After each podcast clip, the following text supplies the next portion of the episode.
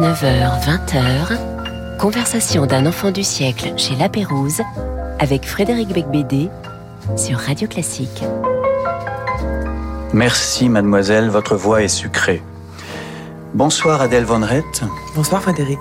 Nous allons passer une heure euh, en votre compagnie euh, ici chez La Pérouse dans un endroit de luxe et euh, cela doit vous changer par rapport à la maison de la radio. Je vous le confirme, il n'y a pas beaucoup de points communs entre La décoration est très différente et en même temps, en plus, en plus, en plus, on, on, on vous sert un verre de Bourgogne rouge. Trinquons mmh. immédiatement. Trinquons. Votre santé. Oh, euh, mais j'aurais dit, j'aurais dû tout de suite commencer par dire bonsoir patronne. En effet, vous dirigez France Inter où je suis chroniqueur une fois par mois le dimanche soir. Et le but de cette émission est d'obtenir une augmentation. Très bien, ben voilà. on en reparle dans une heure. Oui. Il y a d'autres moyens, hein, vous savez, d'obtenir une augmentation que, que d'inviter, euh, que de m'inviter à cette émission. Quels sont-ils? Bah, Vous auriez pu solliciter un rendez-vous et me faire la demande et je l'aurais refusé, mais au moins je vous aurais entendu. Eh bien voilà, je savais que c'était inutile, c'est pour ça.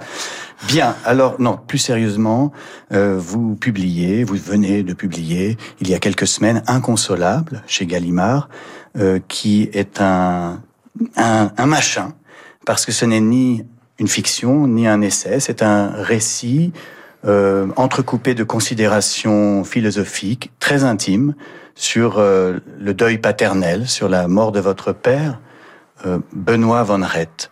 Alors, tout de suite, première question, qu'est-ce que c'est que ce nom de famille? Êtes-vous flamande, belge ou néerlandaise? Flamande, monsieur. Mm -hmm. Mon nom est flamand, en tout cas, et mon grand-père, Roger Van Rett, est le premier à être né en France. Très bien.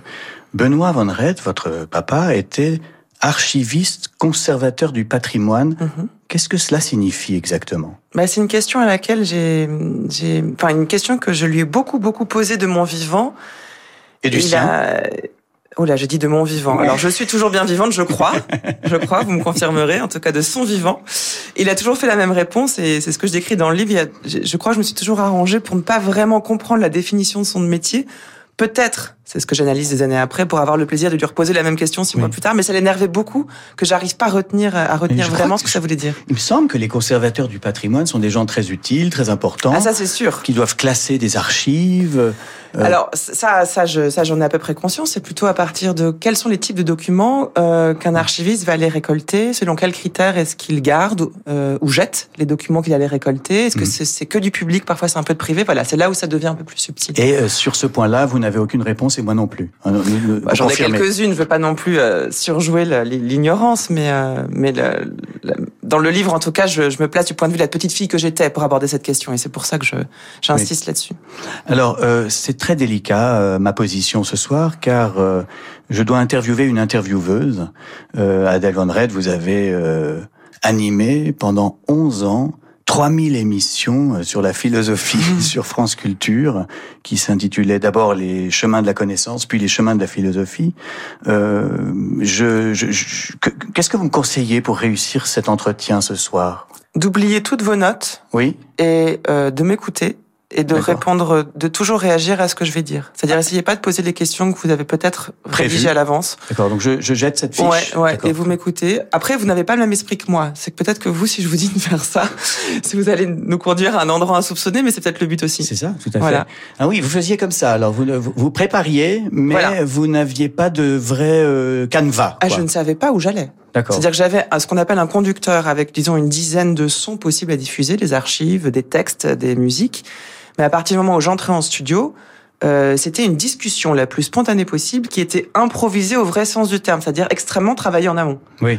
Et ce qui me permettait ensuite de réagir en fonction de l'invité, de son état de stress, de mmh. ses premières réponses, de l'emmener dans telle direction ou dans telle autre. D'accord. Et ça se faisait en se faisant. Et ça, ça j'adorais. J'ai très peur de vous décevoir car j'ai beaucoup moins travaillé qu'il mmh. ne le faudrait, donc Sans je suis blague. obligé de m'accrocher à mes notes. On a déjà travaillé ensemble, je sais comment vous fonctionnez. Sans blague, dit-elle. Oui, c'est vrai qu'on a on a travaillé ensemble dans une émission qui s'appelait Le Cercle sur que Canal+, vous animiez, que j'animais et où vous étiez chroniqueuse. Mmh. Et euh, depuis quel chemin quel chemin, Adèle euh, Vous dirigez maintenant France Inter, euh, après avoir été sur France Culture pendant des années? Euh, je suis intimidé, hein, je le dis, par votre importance juridique, mais parlons plutôt de votre œuvre. Alors, La vie ordinaire en 2020 parlait de votre première grossesse et de la naissance de votre premier fils. Et Inconsolable, en 2023, euh, ce sont cinq saisons d'un deuil paternel votre père euh, apprend qu'il est atteint d'une tumeur au cerveau et euh, voilà pendant cinq saisons on, on suit euh, on suit cette tragique disparition il avait 65 ans c'est jeune aujourd'hui, 65 ans. Quand, quand j'avais 20 ans, je pensais que 65 ans, c'était des gens des gens très âgés. Mais euh, maintenant que j'en ai euh, bientôt 58, je trouve que mourir à 65 ans, c'est très tôt. Oui, mais alors vous savez, je me suis, c'est ce que j'ai beaucoup dit, y compris à, à, mon fils aîné qui adorait son grand-père. Et j'ai oui, c'est vrai, il est jeune, etc. Et je m'en suis voulu ensuite parce qu'on m'a expliqué que plus je disais que mon, mon père était jeune, plus mon fils entendait que bah, jeune, il faisait pas de différence entre lui qui à l'époque avait 4 ans et demi et son grand-père qui avait 65 ans. Hmm. Donc mon fils qui a vu son grand-père mourir se disait que ça pouvait lui arriver lui aussi du jour au lendemain. Donc il a fallu que je dise oui, il, était, il est jeune, mais alors qu'est-ce qu'il a vécu pendant 65 ans? T'imagines comme c'est long Et donc j'ai changé mon discours et j'ai présenté les choses de manière à, à, étirer au maximum la vie de mon père. Oui, oui, oui. Mais alors, vous êtes normalienne. Euh, Est-ce que euh, ça vous sert dans la vie de tous les jours euh, d'avoir fait ces études euh, très poussées en philosophie? Alors, pour être tout à fait honnête, le titre de normalienne, je n'y pense jamais. C'est pas du tout une chose ni que j'ai mise en avant, ni qui, qui, je crois, définit ce que je suis, la manière que j'ai de faire ce que je fais, ou alors parmi tant d'autres choses. Euh, c'est plutôt les, les, le, travail que j'ai fait quand étudiante en prépa. Après, effectivement, quand j'étais élève à l'école normale supérieure, mais finalement, ça n'a pas duré si longtemps que ça parce que j'ai étudié à l'étranger, je suis allée à Chicago et puis je suis très vite arrivée à la radio. Donc, j'ai pas fini ma scolarité à Normal Sup, j'ai démissionné hein, la dernière année. Mhm. Donc, c'est plutôt, c'est plutôt le, le rapport euh, intense et constant avec des textes de philosophie qui m'ont formé. Mais ça, je l'ai continué après pendant l'émission de philo. Donc en fait, c'est un bagage plus et une méthode de travail. Voilà, une méthode une de force travail. de travail. Oui. C'est que ça m'a. On travaille tellement quand on est en prépa que après qu'on réussisse le concours ou pas, finalement, c'est cette force de travail là qu'on peut ensuite déporter vers d'autres endroits. Et je pense que c'est ça qui a fait que j'ai pu euh, endosser le rythme d'une quotidienne. C'est quand même très très intense pendant toutes ces années. Oui, c'est la grande différence entre les normaliens et les énarques. Les énarques font des études très difficiles, mais arrêtent de, de travailler une fois qu'ils en sortent. Non, c'est une fausse blague facile, très facile, démagogique. Euh, votre premier choix musical, Adèle Retz, c'est euh, très original. C'est Wolfgang Amadeus Mozart. Vous le connaissez? Non, je connais pas. Euh, il paraît que c'est un Autrichien. Et alors, c'est le concerto pour deux pianos par Radu Lupu et Morey Peraya.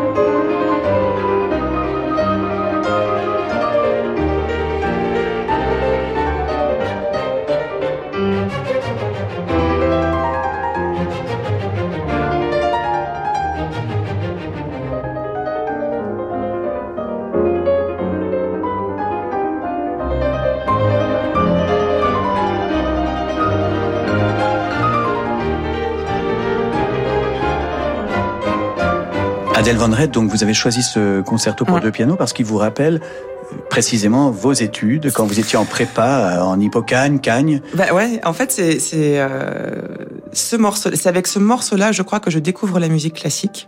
Et c'est un peu un choix. C'est justement, je suis en prépa, en hippocagne, en cagne, et j'ai fait deux cagnes. Et la deuxième, j'étais vraiment, j'en ai souffert. C'était pas du tout des années épanouissantes. Je travaillais sans savoir pourquoi. J'étais pas heureuse. J'habitais à Strasbourg toute seule. Mes parents avaient déménagé. Mon copain de l'époque euh, n'était pas à Strasbourg. Enfin, j'étais seule. Et, et, euh, et je devais essayer de trouver une motivation pour euh, pour travailler. Et je me souviens me dire, tout le monde parle de Mozart. Moi, je connais pas Mozart. Je vais, je sais pas, je, vais tenter et je, je, je, tombe sur ce. C'était un CD à l'époque de concerto pour deux pianos. Euh, et je et je me souviens l'écouter pour aller en cours, pour me donner du cœur à l'ouvrage. Vraiment, je me vois traverser le pont euh, au-dessus de Lille à Strasbourg en écoutant ça. Et pour moi, cette musique-là, elle est associée à cette période-là. C'est la musique du du courage, vraiment du cœur à l'ouvrage. Et en plus, ils ne sont pas tout seuls. Et c'est pas un pianiste tout seul qui s'ennuie dans un studio. Ils sont deux. Ils sont deux. Et puis quel pianiste Ils se serrent les coudes. Voilà. Alors, euh, comment passe-t-on de philosophe à écrivain? C'est une question importante. Euh, dans votre cas, vous passez par la confession intime, euh, dans d'abord La vie ordinaire, puis Inconsolable. et est-ce qu'on peut dire que ces deux livres forment un diptyque? Alors peut-être, mais en revanche, je ne les qualifierais pas de confession intime. Pour moi, ce ne sont pas des confessions. Déjà, c'est parce qu'il n'y a pas de morale. C'est pas comme Rousseau. Hein. Je suis pas en train de dire que j'ai péché et demander le pardon.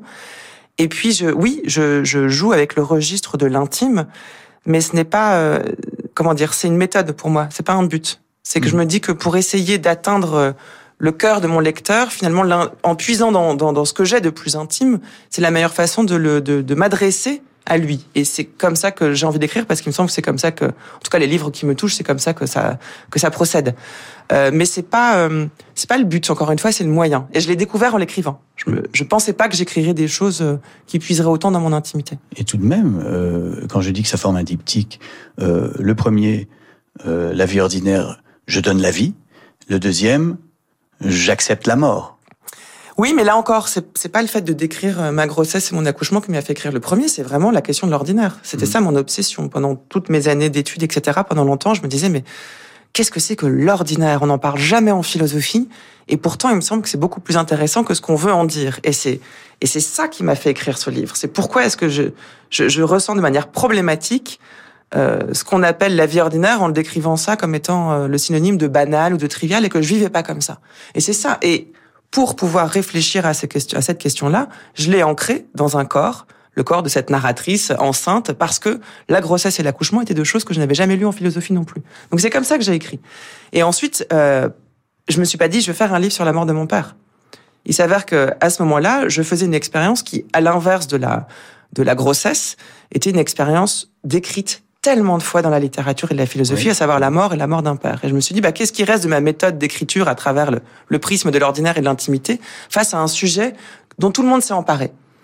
Et c'était intéressant pour moi de, de, pour moi d'explorer exactement l'inverse. Bah, ça donne euh, ce que j'ai dès le début du livre, une espèce d'échec au fond. Hein. Je, je sais que je ne pourrai jamais nommer ce que je cherche à nommer mmh. en essayant de saisir ce que c'est que cette mort.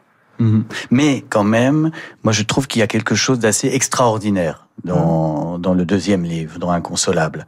Euh, c'est euh, c'est que vous donnez à toucher quelque chose qui, qui est banal, mais d'une façon que j'avais euh, pas pas lu. J'avais pas lu ça. C'est-à-dire? Euh, Eh bien, le mélange de d'essais et de récits. Euh, et c'est une tendance actuelle. Euh, il y a alors des auteurs que que j'ai peut-être pas forcément lu attentivement, mais j'ai entendu parler euh, de Hilaria Gaspari, de Corinne Pelluchon, qui alternent le journal intime et euh, les considérations philosophiques. Et puis, euh, disons un peu plus monumentalement, euh, Milan Kundera. Mmh. Milan Kundera, qu'est-ce qu'il fait? Il fait un, il fait des romans où il y a sans cesse des chapitres courts euh, qui alterne entre des pensées euh, historiques, philosophiques, euh, entre l'essai et le récit. Mais vous le dites vous-même, l'essai, le premier qui fait ça, c'est Montaigne. Les essais de Montaigne. C'est de la réflexion à la première personne. Oui. Au fond, moi, c'est ça qui m'intéresse, c'est d'incarner dans une narration, donc dans quelqu'un qui dit je, une réflexion. Parce que je, je, je pendant mes études, justement, je, je, vivais mal cette abstraction du monde des idées qu'on présentait comme quelque chose un peu coupé du monde, très théorique, et qui ne semblait n'avoir aucun écho avec euh, la vie ordinaire. Et j'ai Mhm. toujours cherché dans tout ce que j'ai fait, y compris dans l'émission de radio, de faire se rejoindre les deux. Car pour moi, tout ce, ce- toutes ces pensées-là, cette réflexion n'ont de sens que si elles partent de l'expérience. C'est pas d'abord on pense et on voit comment ça s'applique, c'est voilà ce que je fais, comment je vis au quotidien, et voilà le, le type de réflexion que ça, que ça m'inspire. Et je pouvais pas d'un côté en appeler à une philosophie incarnée, de l'autre faire un essai classique au sens théorique et abstrait du terme. Donc j'ai voulu introduire ce jeu dans, dans ce qui aurait pu être un, un essai, et ce qui au sens classique et qui a cette forme hybride, ce machin dont vous parlez. Voilà. C'est pas moi qui ai inventé le mot, d'ailleurs, c'était euh, André Fréniaud qui a dit ça, euh, plutôt André Malraux qui a dit ça à André Fréniaud, euh, qui écrivait des, des machins. Des machins, mais j'aime bien. Moi, entre- je lis des livres, généralement, on gagne du temps. Mais machin, ça me va. Euh, tout de suite, pour avoir un, un parfum, euh, une musique de ce que vous faites, eh bien, je vous demande de me lire euh, un chapitre court d'Inconsolable, publié dans la NRF. Le 24 janvier 1975, à Cologne, au milieu de sa tournée européenne commencée deux ans plus tôt, Keith Jarrett s'assoit au piano, déstabilisé et désabusé. Le piano qu'il a devant lui n'est pas le sien, il ne lui convient pas, il n'a pas envie de jouer. Il est entré en scène sans jeter un regard au public, de la colère sans doute, du mépris, dira-t-on. Mais il est là. Et il n'a pas envie d'offrir du grand spectacle. Alors il fait ce que nous faisons tous dans ces cas-là. Il fait avec ce qu'il a. Il se raccroche à ce qu'il y a devant lui, à ce piano qu'il n'aime pas et à l'écho de la sonnerie qui a annoncé le début du concert dans le hall quelques minutes plus tôt.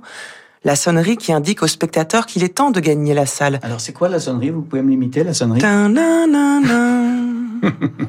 La sonnerie donc qui indique aux spectateurs qu'il est temps de gagner la salle et de s'installer à leur place. Une sonnerie en quatre notes. Sol, ré, do, la. Quatre notes qui sont un simple signal et qu'il transforme immédiatement en musique, à peine assis au piano. Sol, ré, do, la. Quatre notes qui deviennent le début d'un premier mouvement d'improvisation d'une vingtaine de minutes sur l'album de piano solo le plus vendu au monde à ce jour. La pédale est bien appuyée, les doigts cherchent et la mélodie instantanément se dessine sous les yeux du public. Main gauche, touche effleurée, main droite, une suite de notes très simple et très douce. Puis la pédale se relâche et le rythme s'installe, un rythme à contretemps, la mélodie chaloupe, le jazz qui cogne à la porte, discrètement. Presque une minute, puis il repart. La mélodie reste en l'air, comme si elle n'allait pas rester, comme si une seconde de silence et elle pouvait disparaître. À chaque note, on croit qu'il va s'arrêter. À chaque note, on prie pour que ça continue. Quelques notes à peine. C'est si fragile et si beau. Et c'est ça. Exactement ça. L'intraduisible. La mélodie du réel qui se fait devant nous, en direct. D'abord le silence, puis ce concert, deux heures d'improvisation totale qui saisissent très exactement ce autour de quoi on tourne en permanence. Lui donne l'impression de tourner en rond, mais il y va, tout droit, c'est une évidence, des cris dans la voix quand la touche percute au bon moment. Le pied qui bat la mesure sur la pédale, c'est une percussion, ça cogne à nouveau. Puis presque plus rien, et ça repart, ça ne s'arrête pas, ça gonfle, petit à petit, ça monte, ça monte. Qu'est-ce que c'est beau Et soudain ça part. Après sept minutes, il trouve le thème, le début de la jouissance accompagné par des cris qui y ressemblent étrangement. Et la vie est lancée. La vie est saisie.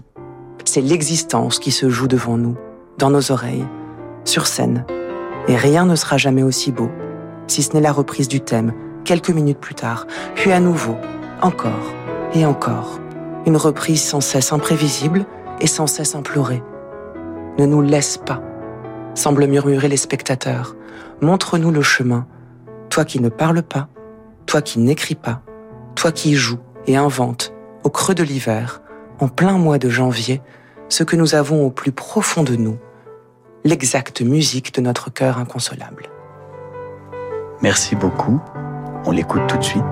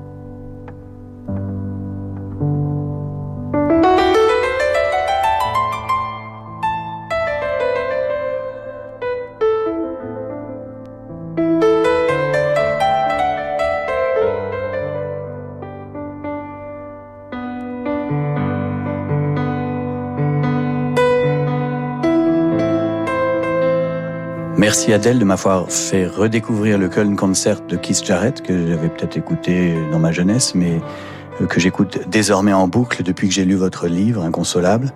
Euh, on en parle après un moment différent. Samedi et dimanche, Fabrice Lucchini vous plonge dans l'œuvre de Friedrich Nietzsche, le K. Wagner. Cette musique de Bizet me semble parfaite. Elle approche avec une allure légère, souple, polie. Elle est aimable, elle ne met pas en sueur. Des livres et des notes avec Fabrice Lucchini. Chaque week-end à midi et 16h sur Radio Classique. Disponible également en podcast. Radio Classique présente Le dictionnaire amoureux de l'espionnage par Vincent Jauvert. Trahison, manipulation, secret d'État. Plus que jamais, les histoires d'espionnage nous fascinent. De la guerre froide à aujourd'hui, de James Bond à l'affaire Wikileaks, plongez dans les missions les plus captivantes au fil de témoignages top secrets et découvrez les agents qui ont changé l'histoire dans la plus grande des discrétions. Le dictionnaire amoureux de l'espionnage par Vincent Jauvert aux éditions Plomb, en vente partout et sur radioclassique.fr.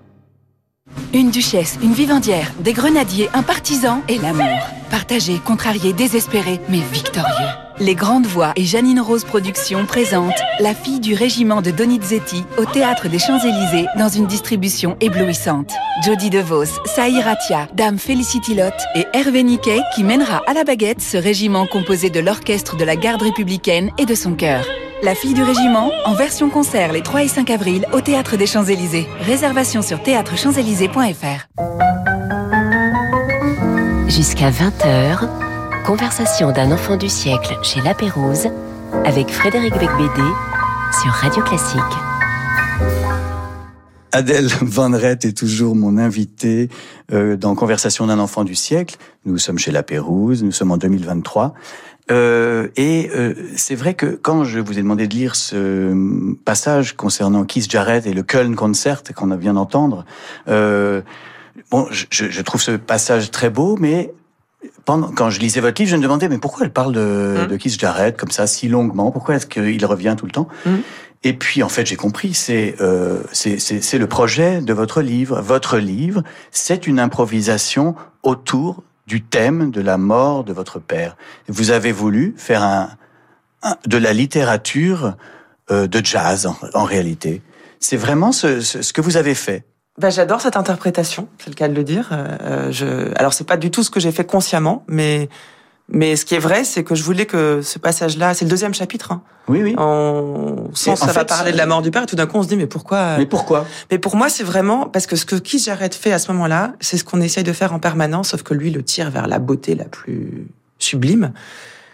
L'improvisation, vous l'avez dit, on, a, on compose dans tous les sens du terme. On fait avec ce qu'on a, avec les contraintes, on fait comme on peut, et nos, au fond, nos, vies sont des successions d'improvisations. Et l'idée est d'essayer de faire euh, une improvisation qui soit la, la plus forte et la, et la plus belle possible, avec ce sens du rythme, de la mélodie. Et j'adore cette idée de d'assister à quelque chose qui est en train de se faire. Mais c'est vraiment ça quand on vous lit, parce bah, que je trouve super. que vous avez pris euh, votre chagrin mmh. euh, et vous tournez autour. Alors de temps en temps c'est euh, c'est simplement autobiographique, euh, vous vous confiez. De temps en temps euh, ça devient le thème d'une réflexion, comme des arpèges, comme des arabesques, euh, sans cesse autour de ce chagrin. Et vous utilisez votre émotion euh, au fond pour euh, déclencher la nôtre, peut-être même pour que nous soyons plus émus que vous. Peut-être. Je ne sais pas si c'est le cas. Je, je si, si, si, le, si, le, lecteur est ému, ça veut dire que le livre n'est pas à 20, ça c'est vrai. Après, euh, on peut pas faire de comparaison dans le dans, dans l'émotion ou, ou, dans le chagrin, mais l'idée est en effet que ce travail sur le rythme et la mélodie. Et, euh, et puis de toute façon, la musique tient une grande place dans tout le livre. Hein. Même la pensée. Voilà, mais justement, innerve aussi la réflexion, enfin que ce soit pas juste cantonné à quelques pages, que ce soit que ce soit un, en fait, je crois que je distingue pas vraiment. Enfin, la composition, c'est autant littéraire que musical, c'est un geste. Oui, oui. mais j'ai, enfin, je vous dis ça. Je suis content si je vous apprends quelque chose sur votre livre. C'est le but des émissions littéraires. Hein. On est invité dans une émission, on sait pas ce qu'on a fait, puis il y a, non, mais je suis heureuse un de crétin vous explique des choses. mais moi, je trouve que vous nous refilez, en gros, Mm. votre bagage de tristesse. Vous vous en débarrassez. Vous nous la, vous nous la donnez comme une maladie. c'est pas Bah, sympa. c'est pas très agréable. Non, c'est pas sympa. Bah c'est pas un feel good book du tout. C'est pas un feel good book. Vous, on lit euh, Inconsolable et on le devient. En Mm. fait, on s'aperçoit que ben moi, mon père est toujours vivant, mais il est malade, et je me disais euh, tout le temps, voilà ce qui m'attend. Voilà ce qui m'attend. Oui, sauf que le livre, euh, justement, continue. Il y a les quatre saisons qui suivent la mort, enfin qui englobent Oui. et qui suivent la mort du père, mais il y a la cinquième saison, le retour de l'hiver, qui qui termine le livre sur une note euh, qui n'est pas désespérante, c'est au contraire. Non, L'idée, c'est de montrer que oui, la tristesse est là, mais que contrairement à ce qu'on entend, l'idée n'est pas forcément de, de se consoler à tout prix et qu'on peut aller bien avec la tristesse. Oui. Et ça, c'est pareil, Ah, on bah, La phrase de l'épilogue, c'est grâce à la tristesse que je sais que je vais bien. C'est grâce à la tristesse que je sais que je vais bien. Oui, Ouais. c'est ça. Bah, en fait, d'avoir vécu la tristesse, j'ai j'ai saisi la tristesse comme une expérience. La seule chose qui m'a sauvée, il faut savoir que quand on vit ça, là, j'en parle avec détachement parce que le livre m'a aidé à m'en détacher, mais c'est une épreuve. euh, on se demande vraiment si on va s'en remettre. On se pose sincèrement la question. Et c'est, je pense, la première fois de ma vie où je me suis dit, mais vraiment, qu'est-ce que je vais faire? Comment comment je vais surmonter ça? Et, et de, de pouvoir, d'avoir pu trouver intéressante une douleur qui était terrassante, je pense que c'est ce qui m'a sauvé. Oui. D'avoir pu en faire un objet, en faire quelque chose, écrire dessus. Et donc, j'ai j'ai- j'ai creusé ce- ce- cet espace-là et j'ai découvert que la tristesse pouvait être source d'enseignement. Et ça, c'est pas du tout ce qu'on dit. Généralement, il y a plutôt une injonction à la consolation. Il faut aller mieux, il faut Oui. ses larmes, il faut, voilà, laisse la tristesse de côté. C'est Oui, complètement mais il y a une chose qui est vraie sur, sur quand on perd, euh, on perd un parent. Euh, si on le perd à l'âge de 8 ans, tout le monde vous console. Mais si on perd un parent qui a 65 ans et que soi-même on a un certain âge, Mm. il y a plus Enfin, personne. Euh, non. Il y a plus personne qui vient vous consoler. Johann Svar avait très bien Oui, raconté ça dans un de ses ouais, livres. c'est Il vrai. disait c'est dingue. Euh, voilà, personne ne vient me consoler. Les gens font ouais ça va. Bon bah ok, ton père est mort quoi. Voilà d'accord. Bah, Alors, il y a plusieurs quoi. choses dans ce que vous dites. Il y a, oui, personne ne, ne sait jamais vraiment ce qu'on vit quand on le vit. Ça, c'est vrai. Il y a un décalage, il y a un monde différent, d'ailleurs, entre ceux qui ont vécu ça et ceux qui l'ont pas vécu. Mais il y a aussi, alors, et deuxièmement, il y a trois choses. Je vais pas les oublier. Deuxièmement, il y a, oui, perdre son père à 8 ans, ça n'a rien à voir avec le fait de le perdre à 39 ans, comme c'était mon cas. Et je pense que ça, ça marque beaucoup plus. Et grandir avec cette douleur-là euh, laisse euh, plus de marques, ou disons, laisse moins de marge pour, euh, pour essayer de- d'y faire une place, comme ce que j'essaie de faire dans ce livre, et de pouvoir dire ensuite bah, que la tristesse ne m'empêche pas d'aller bien, voire même à peut-être Mhm. aiguiser mon goût pour, euh, pour l'existence. Euh, mais il y a une troisième chose qui me paraît très importante, qui est que la consolation, bien souvent, euh, hormis quand on est un petit garçon, bien sûr, euh, mais c'est pas une chose. Quand on vient de perdre son père, c'est pas la chose qu'on veut en premier. Et je crois que c'est souvent le geste que ceux qui nous entourent, qui sont complètement impuissants, qui savent pas quoi faire face à quelqu'un Mhm. qui va mal, veulent faire. Mais ils veulent essayer de nous consoler. Mais il y a un moment, en fait, on a envie un tout petit peu de rester triste. Pourquoi? Parce Mhm. que la tristesse, c'est le seul lien qui nous reste avec la personne qui est morte. Et donc, on n'a pas envie tout de suite de sécher ses larmes. C'est pas de la complaisance, hein, c'est pas, c'est juste, voilà, on n'est pas obligé tout de suite de faire ce fameux travail de deuil, euh, qui Oui. est une expression terrible, qui nous rend en plus responsables euh, de notre de notre consolation ou pas, et qui semble indiquer un chemin tout tracé, alors qu'on a juste envie d'une chose, c'est qu'on nous foute la paix. Oui, je me suis peut-être dit autre chose, une quatrième chose. Je me suis dit peut-être vous avez accepté le poste de directrice des programmes de France Inter à ce moment-là, en vous disant de toute façon, j'ai plus rien à perdre, euh, je, je, je vais très mal, alors autant autant aller euh, dans un dans, dans une espèce de, de, de machine de travail quoi, de bosser bosser bosser pour euh, ne plus penser à ça. Pas du tout. C'est pas du tout ça que je me suis dit. Mm. Euh, j'ai bien décorrélé les deux. Euh, j'ai plutôt même regretté que mon père ne soit pas là parce que je pense qu'il aurait été assez content euh, et fier que, que je Oui. m'engage dans cette aventure-là. Mais euh, j'ai pas du tout ce rapport-là au travail. Pour moi, le travail, c'est pas une manière d'oublier quoi que ce soit. C'est plutôt une manière de me nourrir et de voir les choses en face. C'est tout le sens du livre. Mhm. Au fond, s'il fallait résumer le livre en une phrase, c'était c'est vraiment quelle dose de lucidité pouvons-nous encaisser? C'est-à-dire, Oui. arrêtons. le- Quand on n'est pas dans le déni, dans dans, dans l'arrondissement des choses, dans le cocooning, etc. Jusqu'où on peut aller Jusqu'où on c'est peut voir la mort les yeux?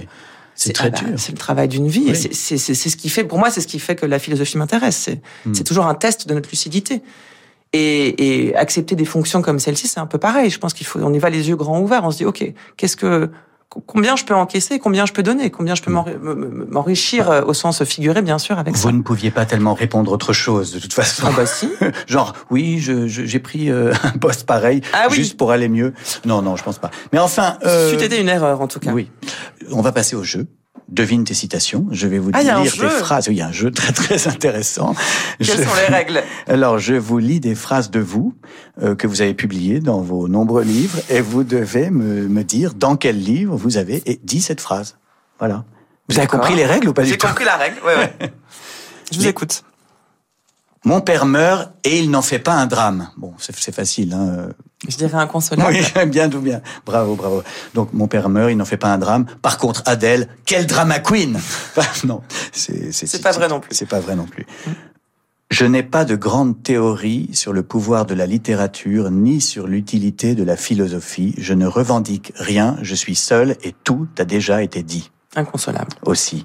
Alors, cette phrase, je suis seul et tout a déjà été dit, elle fait penser à, bien sûr, la chair est triste, hélas, et j'ai lu tous les livres. Euh, vous pensez sérieusement que la philosophie est inutile, qu'écrire ne sert à rien? Vanitas, euh, vanitatus? Bah, un peu. Oui. Surtout fa- Mais c'est une entreprise vaine d'écrire sur la mort. On sait qu'on dira jamais rien, que tout a déjà été dit, c'est vrai. Oui. C'est-à-dire que il y a plusieurs façons d'écrire. On peut se dire, tiens, je vais être très original, je vais explorer un sujet qui a été inexploré, je vais apporter une singularité. Mais là, c'était pas l'enjeu. Je savais très bien que j'allais pas euh, révolutionner l'écriture sur euh, autour de- du motif qu'est la mort du père. Donc, j'ai préféré d'emblée me présenter comme perdante Oui. et de présenter mon autre entreprise comme allant être ratée. Comme ça, ça me l'a libéré pour pouvoir écrire. Très bien. Prochain livre euh, sur votre mère. C'est fini le jeu? Non, pas Ah du bon, tout. On va, on va continuer à jouer, mais là, j'enchaîne sur, sur une, une question passionnante. Euh, Et la mère dans tout ça. Mais votre mère est un personnage très drôle dans vos Hmm deux livres. Euh, étouffante, castratrice. Pas du tout. Mais enfin, quand Enfin. même, un petit peu. Non, mais euh, alors, répondez-moi. Ah, pas du tout, au contraire. Euh, dans Inconsolable, elle a un, un- un rôle, au contraire, que je trouve très... euh, Alors oui, très, très discret, mais indispensable. C'est celle qui est droite. Je dis qu'elle est droite, belle. Donc elle, elle incarne toute la force quand il y a un père allongé, euh, paralysé en fin de vie. La mère est Oui, toujours là, présente, droite. Et elle rit. Et je dis que le rire de ma mère est une garantie de vie. Mhm. Et donc la, la, la droiture, la force et le rire, c'est alors euh, moi je pouvais pas penser à de plus beaux compliments. On continue avec le jeu, puisque vous insistez. Mais c'est un peu, Ah bah, c'est un petit peu trop facile. Vous Ah avez bah, écrit que deux livres. Les tracas domestiques sont des drames en robe de chambre. La vie ordinaire. La vie ordinaire 2021. Euh, je suis pour. Ah, il y a un piège. Je suis pour les pianistes, ce que Coltrane a été pour les saxophonistes. Je sais pas moi. Non, c'est de Keith Jarrett. Ah bah voilà, oui. Bah.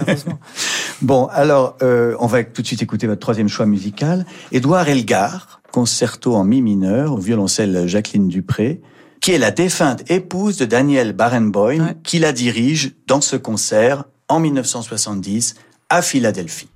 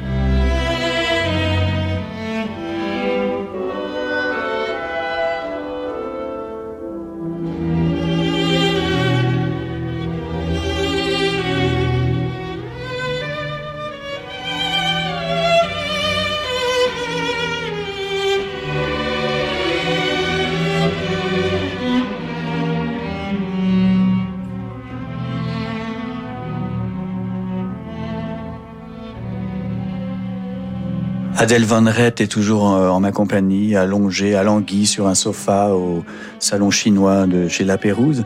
Euh, et nous venons d'écouter euh, Édouard Elgar. Alors pourquoi euh, ce choix du concerto en mi mineur?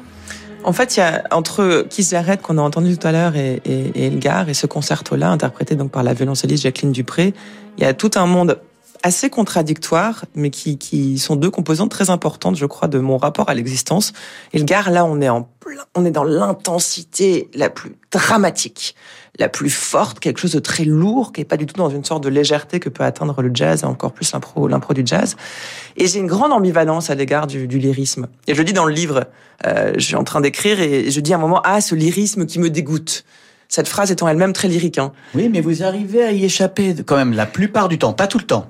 Oui, mais, voilà, mais voyez, vous êtes comme moi. Sujet. Mais faut-il y échapper? Pourquoi est-ce qu'on fait du lyrisme un problème? Oui, c'est bizarre. Oui, mais parce que je pense que moins on est lyrique, plus le lecteur est ému. Je, je, ne sais pas pourquoi, je crois ça. Et en même temps, il y a un, parce qu'on se fait aussi, je crois qu'on a une idée. Enfin, le, le lyrisme, on l'associe à quelque chose un peu de négatif, de facile. Oui. Euh, lyrique, c'est les grands sentiments, des romantiques, etc. Euh, oui, Casper qui est face à la, voilà. Oui. Alors que le lyrisme, c'est aussi, c'est d'abord d'ailleurs le, le, le, sujet qui lui-même met ses émotions en premier et qui touche. Et, et c'est cette ambivalence-là qui m'intéresse et dans cette musique euh, encore plus parce que ça touche énormément et puis euh, c'est trop, on a envie de respirer et pourtant on y revient aussi. Voilà, et ça j'aime bien. Euh, un petit reproche quand même sur Inconsolable. Allez-y. Vous êtes prête? Euh, il, Mon petit papa, une expression comme ça, mon papa, mon petit papa revient. Alors pour le coup, c'est pas lyrique, mais c'est un peu gnangnan, infantile. Ouais. Et, et, vous le savez, et pourtant vous le laissez. Et je me suis demandé pourquoi. Et je vous demande juste de répondre sans pleurer. mon papa était très grand. Il faisait 1m95. Et donc l'appeler mon petit papa, il y a quelque chose qui est complètement euh, contradictoire. Et, et je l'ai jamais appelé mon petit papa de ma vie. Oui, alors c'est bizarre. J'ai dit mon petit papa euh, le jour de son enterrement. Et je m'en suis à peine rendu compte. Je sais pas pourquoi. C'est ça qui est sorti. J'ai lu un texte. Il y avait mon petit papa. Et en fait, je me suis jamais avoué ça à moi-même. Hein. C'est votre question qui m'y fait penser. Mmh. Quelques semaines après l'enterrement, mon fils, qui donc avait 4 ans et demi à l'époque, euh, m'entend parler de mon père. Et je dis à quelqu'un, ah oui, papa disait ça. Il dit, mais non, maman, c'est pas ton papa, c'est ton petit papa. Parce qu'il m'avait entendu en parler comme ça à l'enterrement. Et ce côté, je m'étais pas entendu le dire. Il me l'a renvoyé à moi-même et je me suis dit, mon petit papa, il y, y, a quelque chose. Et ça allait pour moi avec le fait d'en faire un personnage qui devenait littéraire. Oui. Voilà. Bah, C'est-à-dire que ça, c'est, euh, Camus a fait la même chose hein, dans l'étranger. Il dit ma petite maman. Aujourd'hui, maman est morte. Ah oui, mais c'est pas ma petite maman. Mais il dit pas, il ah, dit pas, ma mère. Il dit pas aujourd'hui ma mère est morte. Il dit aujourd'hui maman est morte. Ah bah oui, mais le, alors le, ça... le, diminutif maman ou papa est sans doute plus émouvant que de dire mon père ou ma mère. Mais vous rationalisez beaucoup. Oui, je suis cartésien. Hein euh, je crois que quand on écrit, on n'est pas forcément en train de se dire ma mère fera. Enfin, peut-être certains, oui. Mais en plus là, il y avait un côté euh, perdre son père ramène au statut de petite fille quoi qu'il arrive. Voilà. Donc ça devient un papa. Euh, oui, puis ça. je dis mon père souvent. Hein. Mais oui, il y a le côté papa. Et si ça vous a agacé, euh, non, mais pas agacé. Pas, grave. pas du tout. Ça m'a pas agacé. C'est une question que je voulais vous poser. Mm. De même, le chat. Vous vous faites arriver un chat dans votre vie. Ça c'est plutôt drôle, oui, non c'est très drôle. Vous supportez pas ce chat et puis en même temps, euh, vous vous dites mais pourquoi est-ce que mon mec m'offre un chat euh, Est-ce que c'est parce que il veut pas avoir un nouvel enfant Puis finalement, vous avez un nouvel enfant. Enfin, tout ça est très comique, mais c'est c'est la force de ce livre. Vraiment, je trouve qu'il y a un livre très riche en émotions. Hein. Euh, il y a la mort, il y a la vie, et il y a il y a il y a, il y a beaucoup de choses. Le chat, c'est le contrepoint burlesque. Oui, voilà. On se dit ouais. mais qu'est-ce qu'il fout là? Exactement oui. comme la narratrice en fait se dit mais pourquoi on m'offre un chat? Alors que mon père est en train de mourir et que j'ai pas du tout envie de m'occuper d'un petit chaton mignon, mais je oui. m'en fiche. Et, et, il revient tout le long du livre comme une espèce de, de rappel entêtant à, à, à la très survie. Encombrant, quoi. Très encombrant. Ouais. Euh, alors c'est aussi un livre sur la culpabilité. Euh, la culpabilité notamment créée par le Covid-19, euh, puisque votre père est mort loin de vous. Enfin, il y avait cet éloignement. Il était à l'hôpital. C'était pas simple du tout. Les visites étaient euh, impossibles, interdites euh, à l'époque. Et vous, vous en avez euh, souffert. Vous en avez honte. Et même, il y a un moment assez euh, bouleversant où vous dites que vous avez peur qu'il meure sans vous, mais aussi peur qu'il meure devant vous. Alors, j'ai pas, pareil, j'ai pas senti la culpabilité, plutôt la frustration de ne pas pouvoir le voir plus. De toute façon, il était à l'autre bout de la France, donc il était loin. Les visites étaient, étaient, limitées, mais à partir du moment où il est rentré en soins palliatifs, j'ai pu le voir autant que je voulais. Ça, quand même, c'est mmh. important, parce qu'il y a des gens qui n'ont vraiment pas vu leur père avant qu'il meure. Moi, oui. je l'ai quand même vu. J'ai pu le voir. Euh, après la peur, oui, le, le, ça me terrifiait de me dire qu'il allait pouvoir mourir seul, c'est-à-dire sans voir sa femme, euh, ses quatre enfants. euh, ça, ça me glaçait. Devant moi, je dis que j'ai peur qu'il meure devant moi. J'ai l'impression, oui, vous dites ça à un moment. Je serais incapable de retrouver la page. Je, sais- Mais je, sais- je sais je comprends, hein. Mais je ne sais pas avoir écrit ça, mais en tout cas, la peur qu'il meure, ça de toute façon. Donc, avec Mm. ou sans moi, la peur était là. Ça, c'est vrai. Euh, Préférez-vous poser les questions ou y répondre? Parce que c'est peut-être plus facile d'être l'intervieweur que l'interviewé dans la vie. J'ai une réponse très claire à cette question. Je préfère largement poser des questions. Ah, vous voyez? Ah bah hein, oui. Ma position est plus simple. Ah, bah, infiniment Oui, plus oui, confortable et plus stimulante et plus réjouissante. Ah non, Et- pas forcément. Non, c'est Ah, intéressant. trouve. Vous trouvez pas que grâce à moi, vous avez fait énormément de Si progrès vous m'avez fait accoucher. La maïotique est à l'œuvre. Merci beaucoup. Alors, On vous appelle Socrate, non Euh, oui, tout Ouais. à fait. Oui, J'aime beaucoup qu'on emploie le terme maïotique parce que c'est important d'être un peu pédagogue euh, en 2023. Euh, votre dernier choix, et c'est très raffiné, c'est Scarlatti, Domenico Scarlatti, sonate en si mineur C'est pas le nom d'une pizza. Hein. par- par Marcella Roggeri au piano.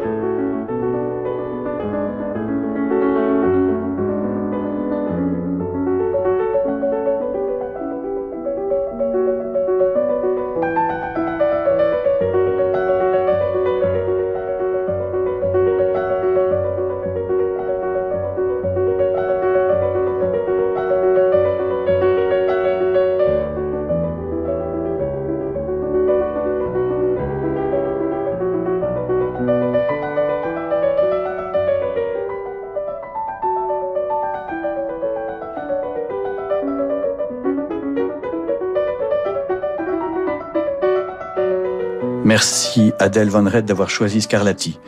Euh, vous connaissez cet endroit, euh, la Pérouse, paraît-il? Alors, c'est pas que je le connais, non, parce que je, je pense que c'est la deuxième fois de ma vie que je viens ici, mais euh, j'ai un lien avec ce restaurant que j'ai découvert assez tardivement. Le, tenez-vous bien, le mari de la sœur de ma grand-mère était le gérant des lieux il y a quelques décennies.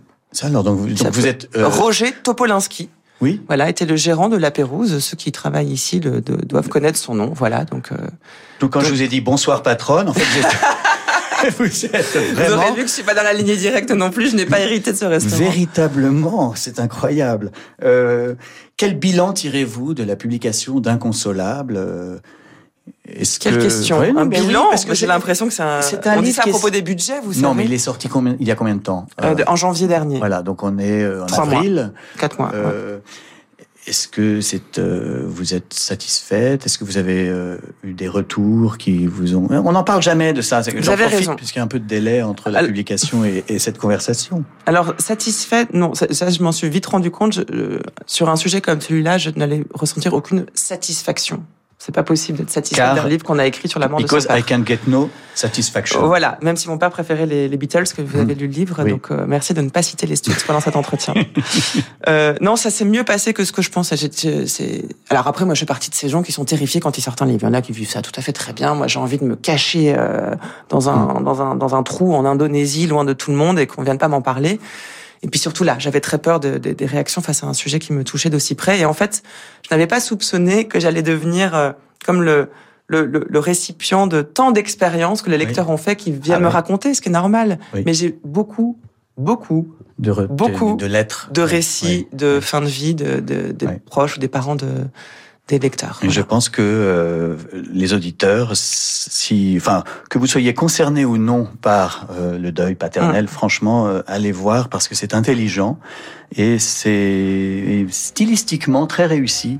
Vous m'avez épaté, Adèle. Bah merci, euh, c'est gentil. Qu'avez-vous J'ai une dernière question. Qu'avez-vous été foutre pendant un an en Nouvelle-Zélande à l'âge de 15 ans? Ouais.